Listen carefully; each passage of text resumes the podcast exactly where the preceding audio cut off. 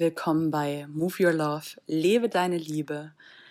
Ich freue mich, dass du heute dabei bist. Ich möchte eine persönliche Geschichte von mir teilen, die mir vor ein paar Tagen passiert ist. Es fängt an mit einer nicht so schönen Sache. Ich habe nämlich meine Tasche verloren, meine Handtasche, in der mein Portemonnaie mit Führerschein, Personalausweis war, meine Bose Noise Cancelling Kopfhörer, meine Medikamente, Insulin und Blutzuckermessgerät, meine Sonnenbrille und so einiges anderes Zeug, was man so in der Handtasche als Frau mit sich rumträgt.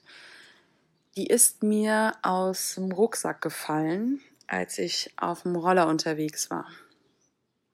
Und mir ist es erst nach so vier Kilometern Fahren aufgefallen, dass die Tasche aus dem Rucksack hinausgefallen ist und nicht mehr da ist. Und ich wusste absolut nicht, auf welcher Höhe. Ich war nicht alleine unterwegs, ich war mit Chris zusammen unterwegs und wir sind dann den Weg noch einmal auf und ab gefahren, haben keine Tasche gefunden und sind dann zur Polizei und haben den Report aufgegeben. Die Polizeistation, ja, war so ein bisschen ähm, mittelalterlich. Wir haben das, oder der hat das alles in ein Word-Dokument aufgenommen. Ich hatte also das Gefühl, dass selbst wenn jemand diese Tasche findet und meinen Namen, der auf meinem Personalausweis steht, ähm, da angibt, dass das nicht irgendwie direkt synchron geht mit mit den Dingen, die er da eingegeben hat und dadurch gefunden wird. Das heißt, mein erster Impuls war eigentlich so, wow, man kann sich davon verabschieden.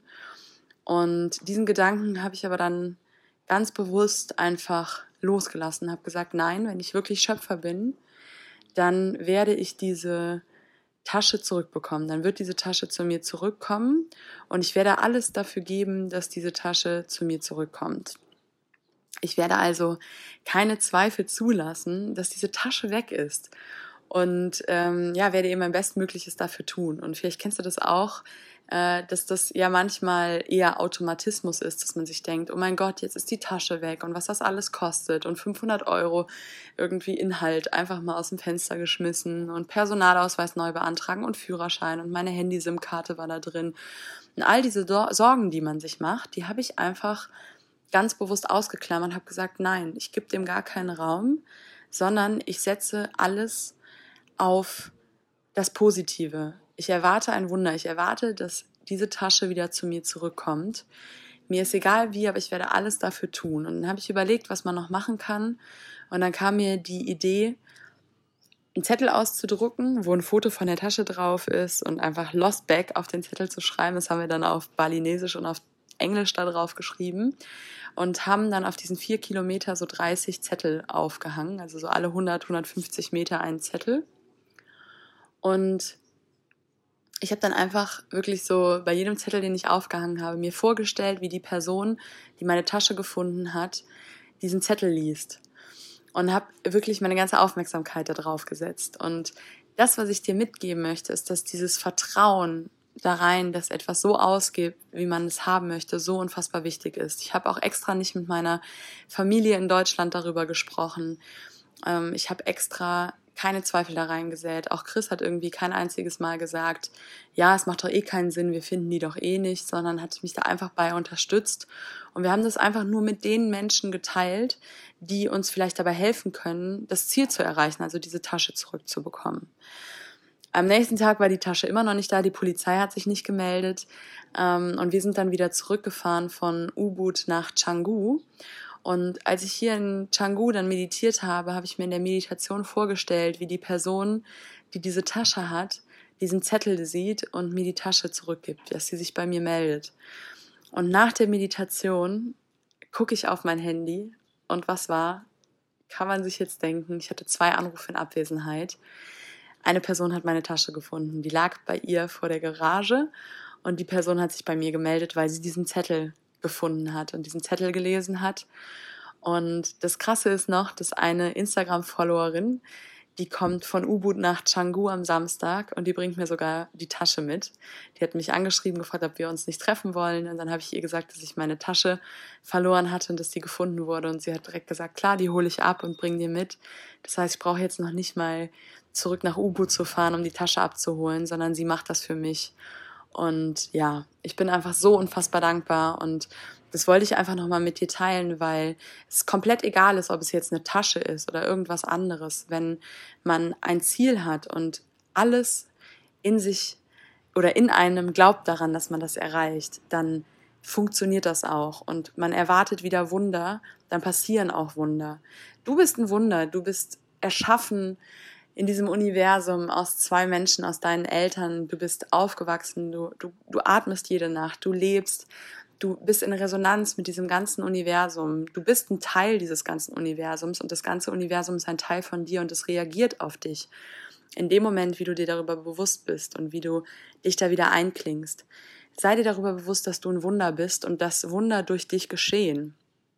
Du ziehst das an, was du bist. Und wenn du dich daran wieder erinnerst, dass du ein Wunder bist, passieren auch Wunder für dich.